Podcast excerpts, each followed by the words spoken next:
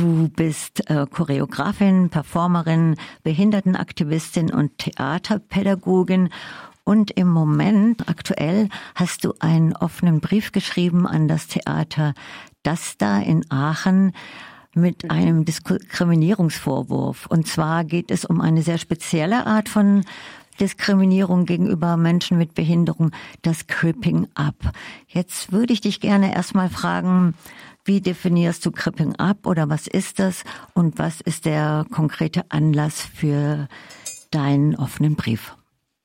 Mhm, danke, mache ich gern. Genau, Cripping Up erstmal, also das Wort Crip ist zu Deutsch Krüppel. Und hier heißt es sozusagen, dass sich eine, also Cripping Up könnte man könnte man vielleicht übersetzen als aufkrüppeln. Und was damit gemeint ist, die Praxis, die dahinter steckt, ist, dass nicht behinderte Menschen sich die Identität von Behinderung aneignen und sie auf der Bühne performen oder im Film.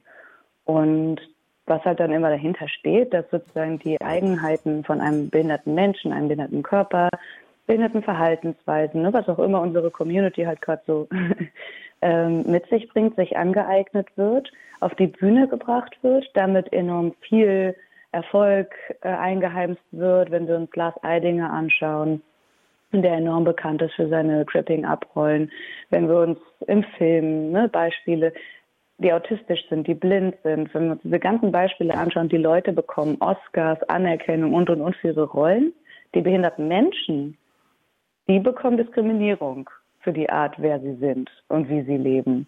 Die werden vom Arbeitsmarkt ausgeschlossen, die ja, werden oft überhaupt nicht ernst genommen, also in jeglichen Situationen. Und ja, dann halt zu erleben, dass Leute sich diese Identität anziehen, dafür Ruhm einheimsen können und andere Menschen dafür, dass sie so leben, tagtäglich diskriminiert werden und eben nicht mal eben die Treppen äh, hoch joggen können, weil sie einen Rollstuhl nutzen ähm, und mal wieder der Fahrstuhl kaputt ist. Ne? So diese ganzen Dinge, diese ganzen Alltagsdiskriminierungen und ja. auch die Barrieren, auf die wir stoßen, die sind einfach nicht da. Ja. Und ja, ich finde, das ist schon super umrissen und äh, eben mit den Oscar-PreisträgerInnen ist ein hoher Prozentsatz, die dafür auch dann einen Oscar kriegen, hoher Prozentsatz von den ähm, sind eigentlich mit Cripping Abrollen äh, dann ausgezeichnet ja. Aber äh, wir springen mal zu dem konkreten Anlass in Aachen. Ah, ja. Umreiß das doch mal, äh, worum es da genau. geht, weil ich finde, das ist auch sehr speziell. Und dann kommen wir noch zu deinem offenen Brief. Ja? Mhm, ja, danke. ähm, genau, in Aachen, am Döster-Theater in Aachen, das ist ein Theater, das ist kein Stadtstaatstheater, das ist ein privat gefördertes Theater von einem Förderkreis wurde ein Stück gespielt mit dem Namen Die Goldfische, was um eine nicht behinderte Person, wo es um eine nicht behinderte Person geht, die einen Unfall hat, einen Rollstuhl nutzt in einer Reha-Klinik ist und dort eine WG trifft, die merkwürdigerweise in dieser WG, äh, in dieser Reha-Klinik angesiedelt ist. Und diese WG lebt in Vormundschaft, also hat, ähm, ja, ist sozusagen eine betreute WG von erwachsenen Menschen mit dem Namen Die Goldfische. Und ja, diese Person wächst dann mit denen zusammen und dann gehen sie noch auf einen Roadtrip, um irgendwie Geld von dieser, ähm, diesem Hauptcharakter wieder zurückzuholen aus der Schweiz und nach so eine ganze, ganze Komödie. Und diese Gruppe von erwachsenen behinderten Menschen, die in dieser merkwürdigen absolut medizinisch geprägten WG wohnen muss, sind alles eigentlich behinderte Charaktere, die von nicht behinderten Menschen gespielt werden. Also darf ich nochmal zusammenfassen, es ist quasi ein Inklusionsstück und die Hauptcharaktere sind Menschen mit Behinderung oder sollen Menschen mit Behinderung sein? Genau, aber ich würde es gar nicht als inklusiv ah. eigentlich bezeichnen. Diese Menschen leben ja komplett außerhalb jeglicher Gesellschaft. Ich dachte, das Stück wird so nach außen verkauft, dass das so inklusiv ist. Ja, weil da behinderte Menschen vorkommen, aber die Realität, die da abgebildet wird, ist ja total exklusiv. Also, ja. ne, dass wir da genau das, wofür wir kämpfen, wir wollen selbstbestimmt leben. Da gibt es eine Riesenbewegung in der behinderten Community, aber was wird wieder als Komödie vermarktet, ist, dass wir abhängig ähm, von Vormündern äh, in einer WG, in einer Reha-Klinik wohnen. Also das ist ja, ja, also inklusiv würde ich nicht sagen, aber genauso wird es jetzt auch vom Daster-Theater irgendwie verkauft, dass sie sich jetzt mit dem Thema Inklusion und Behinderung und Barrieren beschäftigen, aber das eben in einer Komödie, um gerade nicht so, um das ja halt nicht so ernst drüber zu bringen, aber um das Thema überhaupt in den Mainstream zu holen. Und an sich die Idee, also den Stoff finde ich natürlich super problematisch, aber die Idee, sich überhaupt mit dem Thema zu beschäftigen und das ins Mainstream zu bringen, bin ich absolut dabei. Aber dann mit behinderten Menschen. Also ja, sie wurden halt dafür nicht gecastet für die Rollen, obwohl es sogar einen Austausch mit behinderten äh, Kunstschaffenden gab. Also die gibt es, die sind da. Man hätte genauso gut mit denen arbeiten können. Da wurde sich aber dagegen entschieden, stattdessen nur nicht behinderte Menschen für diese Rollen besetzt. Also absolutes Cripping up. Und ja, das Laster Theater wurde sogar auch während des Prozesses darauf aufmerksam gemacht, dass das nicht in Ordnung sei, dass es halt wieder ne, den Ausschluss aus dem Arbeitsmarkt bedeutet, weil wo im Kanon in deutschen Theatern haben wir Stücke mit behinderten Charakteren. Das heißt, die Rollen, die wir als behinderte PerformerInnen überhaupt bekommen, sind schon enorm gering. Und dann gibt es mal Rollen und werden die auch wieder gleich so besetzt. Und genau, und dann habe ich auch versucht, ähm, in Austausch zu gehen oder viele haben sich jetzt auch eben an mich gewendet, weil ich gerade eben sehr viel behindertenrecht aktivistisch arbeite. Und eine Schauspielerin aus Aachen hat sich an mich gewendet und hat gesagt, hier, das passiert hier schon wieder. Ich bin selber auch gebürtige Aachenerin und kenne dieses Theater auch schon aus der Grundschule, wo auch schon Cripping Up stattgefunden hat, dass sie mit einem Jugendstück zu uns in die Schule damals gekommen sind und da auch schon eine blinde Person gespielt haben, die andere Menschen riechen können. Und da habe ich schon gedacht, komisch, das kann ich gar nicht. Also ich war weder richtig in der Sehnenwelt noch in der Blindenwelt, wenn hier die Blinde auf der Bühne immer beim Geruch weiß, wer gerade alles um sie herum ist. Genau, und das machen sie aber halt jetzt 30 Jahre später immer noch, diese Praxis. Und sag mal, äh, was für Personen haben das Stück geschrieben? Weil ich meine, da spiegelt sich ja dann auch immer in den Stücken selber die Sichtweise von den AutorInnen auf Menschen mit Behinderung. Wie ist es da? Oh, das weiß ich gar nicht ah, genau. Okay. Also ich weiß, der Film, das basiert auf einem Film und der wurde von nicht behinderten Menschen geschrieben. Den Namen habe ich aber auch gerade vergessen.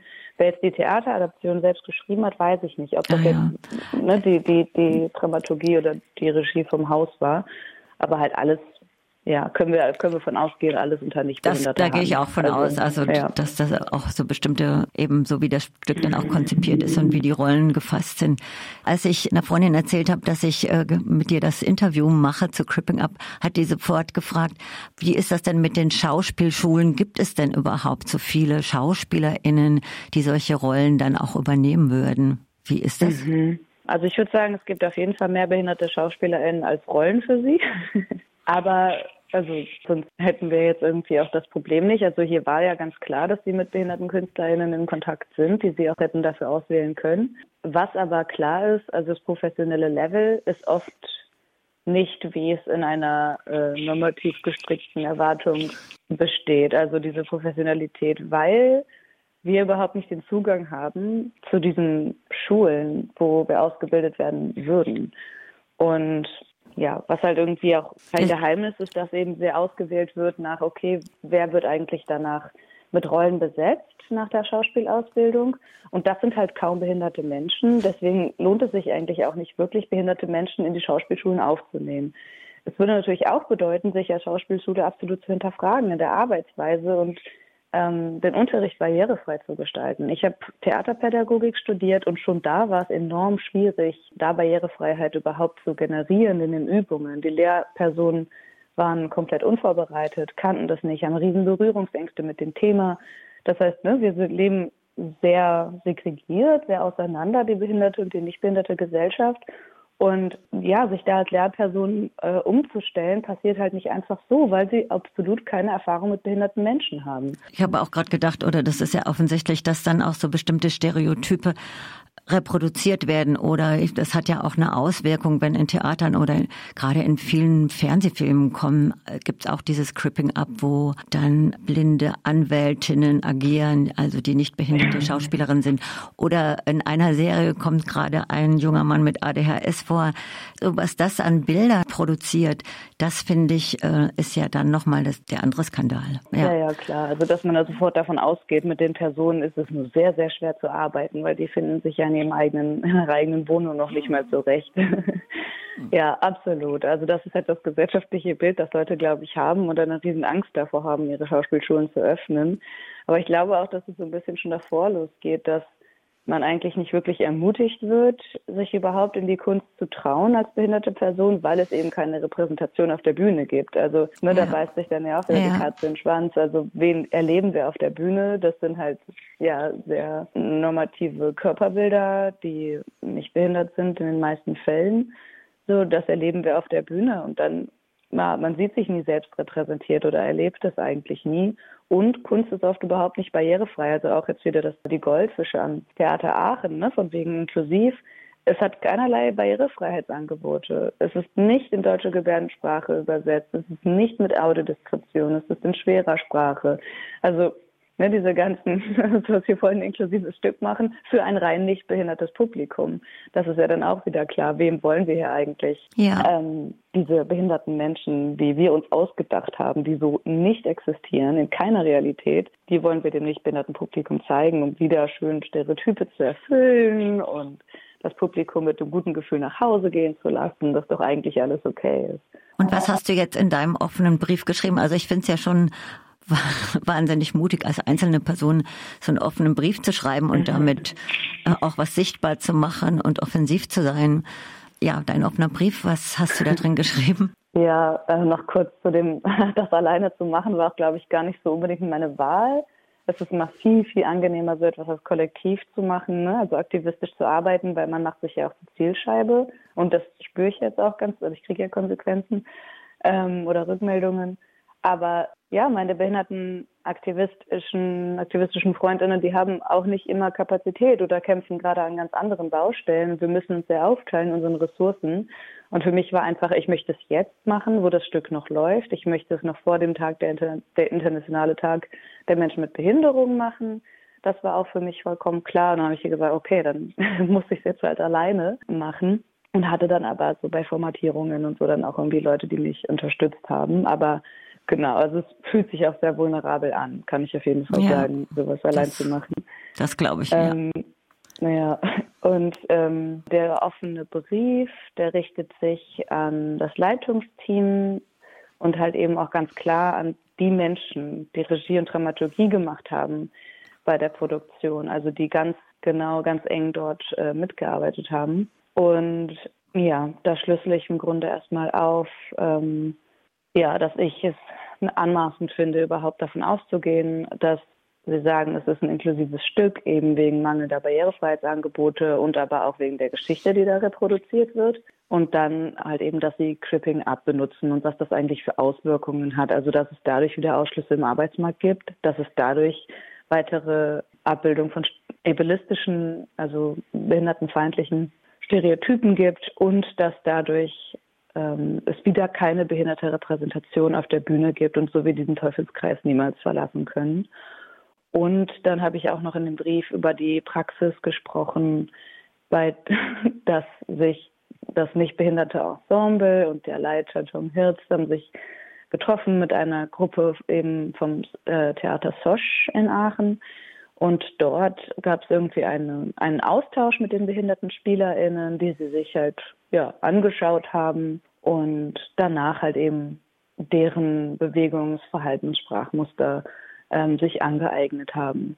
Und diese Praxis ist halt, ich habe es in dem Brief mit einem exotisierenden Zoobesuch ähm, verglichen und steht da auch absolut dahinter, obwohl ich ne, auch viele Reaktionen darauf bekommen habe. Das hat sehr gereizt, dass ich das so geschrieben habe. Aber das ist es absolut. Also hier werden Menschen studiert für den eigenen Vorteil. Also wir reden viel von kultureller Aneignung und das ist es genau. Also ne, die Behindertenkultur wurde hier sich angeeignet für den eigenen Vorteil, um ja. selber dadurch finanziellen Vorteil zu haben, ähm, Anerkennung zu bekommen. Ne? Kommen wieder zu den Oscars. Also genau das ist in dieser Praxis passiert und dagegen hat sich jetzt auch das Sosch-Theater sehr gewehrt, dass es ja gar nicht so gewesen wäre. Ich denke, na ja, aber auch ein bisschen Kaffeekuchen macht das nicht ähm, weniger problematisch, was sie da gemacht haben. Und genau, das sind eigentlich so die Punkte, die ich angesprochen habe. Und dann habe ich halt gesagt, jetzt habe ich Forderungen. Und das eine ist natürlich die Vorstellung abzusetzen, weil es unfassbar hart ist, für behindertes Publikum in dieses Stück zu gehen und zu erleben, wie anderes Publikum diese Vorstellung feiert und anderes Publikum, also dadurch es jetzt noch mehr Vorstellungen gibt, also dadurch, dass es sehr gut läuft, gut angenommen wird. Die Praxis wird nicht kritisch hinterfragt, die Stereotype werden nicht kritisch hinterfragt, sie werden sogar eher nochmal darin weitergebildet und bestätigt, dass ihre Annahmen richtig sind und deswegen läuft dieses Stück auch so gut. Ja, also das ist eine Forderung und die andere ist halt eben eine wirklich ernst gemeinte Auseinandersetzung und Selbstreflexion und eine enge Zusammenarbeit mit behinderten Menschen in künstlerischer Position, in beratender Position und aber auch in leitender Position, bevor man sich ja so einem Stück zum Beispiel widmet, so einem Material. Ja, das sind so die beiden Forderungen und dass das Stück abgesetzt wird, erwarte ich nicht. Also das Theater wie gesagt, ist halt kein staatlich subventioniertes Theater. Ne? Also sie müssen schauen, dass sie ihre Preis, äh, Preisgelder, nein, ihre Eintrittskarten ähm, auch bekommen. Und sie haben absolut kapitalistisches ne, Interesse über den moralischen Wert. Das ist ja ganz offensichtlich, sonst hätten sie schon abgesetzt. Aber damit habe ich auch wirklich nicht gerechnet. Aber ich wollte es trotzdem als Forderung formulieren, weil das halt die einzig richtige Konsequenz gewesen wäre. Und bei der anderen Forderung gibt es wohl jetzt auch ein Gesprächsangebot, dass halt mal nach einer Vorstellung darüber gesprochen werden soll, öffentlich, also über die Problematik. Aber wie das jetzt genau aussieht und wie offiziell diese Einladung dann wirklich ist, bin ich mal gespannt, weil Reisen für behinderte Menschen ist oft nicht barrierefrei. Ich frage mich, ob sie dann auch eine digitale Möglichkeit bieten, weil wer kann nach Aachen kommen, wer kann sich die Zugfahrkarte leisten und ein Hotel bezahlen, wer findet ein barrierefreies Hotel in Aachen. Ja, das ist alles einfach noch nicht so durchdacht. Ich bin gespannt, wie sie jetzt dieses Angebot machen und würde mir auch überlegen, weil ins Gespräch zu gehen ist natürlich eigentlich immer richtig, aber oh, ja, ob ich jetzt mit dieser unbezahlten Arbeit noch ja. weiterhin, ja. Äh, genau, weiterhin noch antun soll, weiß ich auch noch nicht. Also ich bin mal gespannt, was jetzt einfach so für Reaktionen kommen. Bisher bekomme ich recht wütende Nachrichten, auch von Menschen, die halt Dinge schreiben wie, oh, ich glaube, dann hast du das Prinzip von Schauspiel nicht verstanden, jetzt kann ein Kölner nur ein Kölner spielen oder was. Also obwohl ich ne, diesen ausführlichen Brief geschrieben habe, wo ich extra nicht gesagt habe, ihr macht Clipping ab und das ist schlecht und das sind meine Forderungen. Ich habe mich wirklich bemüht, das eine sehr, sehr klare Sprache für Leute, die sich damit auch noch nicht beschäftigt haben, zu bringen. Aber trotzdem, also Leute verstehen den Punkt leider immer noch nicht und ich weiß nicht, wie ich es ja. äh, anders hätte formulieren können, aber ja, ich glaube, ich da geht Ich habe den Brief gelesen, ja, ich habe den Brief mhm. gelesen und ich finde ihn sehr differenziert. Also es hat mich sehr beeindruckt, äh, wie differenziert der formuliert ist und es gibt einfach auch immer wieder eine starke Abwehr. Versucht, ja. Ja. Ja. ja, absolut. Ja, eine Angst vor Verlust von Privilegien, weil wenn ich gewöhnt bin, ich habe das Privileg, jede Rolle spielen zu können und das kann mir weggenommen werden, ich glaube, dann werden Menschen oft bissig, wenn es irgendwie an ihre Privilegien geht. Also, dass da irgendwie sich was ändert, indem wir sie es gewöhnt sind, ne, in allen ihren Zugängen. Ja, das ist leider, eine, halt, leider eine politische ja. Erfahrung ja. Sag mal, äh, Sophia, wie äh, gibt es irgendwas, wo dich jetzt auch Hörerinnen, Zuhörende unterstützen können? Irgendwas Solidarisches dort jetzt konkret? ah, spannende Frage, ja. Also jetzt erstmal überhaupt, dass der Brief innerhalb von einer Woche schon mit fast 350 Unterschriften unterzeichnet wurde. Das war ja schon mal auch eine riesen Unterstützung und ich weiß, da sind auch nicht nur behinderte Menschen auf der Liste, sondern auch wirklich viele Alliierte und auch LeiterInnen von großen Festivals und so. Also das war schon eine riesen Unterstützung. Und ich glaube, genau so müsste es jetzt auch weitergehen. Also, dass Leute halt weiterhin aufmerksam sind für das Thema und das auch verbreiten. Und wenn sie es erleben, nicht einfach ähm, sich umdrehen und es ignorieren. Also, jetzt gerade, wenn zum Beispiel das Theater eine Stellungnahme schreibt, ne, so dann irgendwie auch kritische Stimmen darauf halt verlauten zu lassen, weil ich glaube halt, je mehr wir sind, je mehr wir zeigen, dass es nicht in Ordnung sind, desto besser, dass es nicht in Ordnung ist, was dort passiert und wie diskriminierend diese Praxis ist, ich glaube, desto besser. Und von daher würde ich einfach sagen, ja, unbedingt weiterhin drüber sprechen Ansonsten werden wir nie behinderte Repräsentation auf der Bühne haben und dann werden nie Kinder denken, ich gehöre auch in die Kunst. Also sonst wird sich das nicht ändern, dieser Teufelskreis.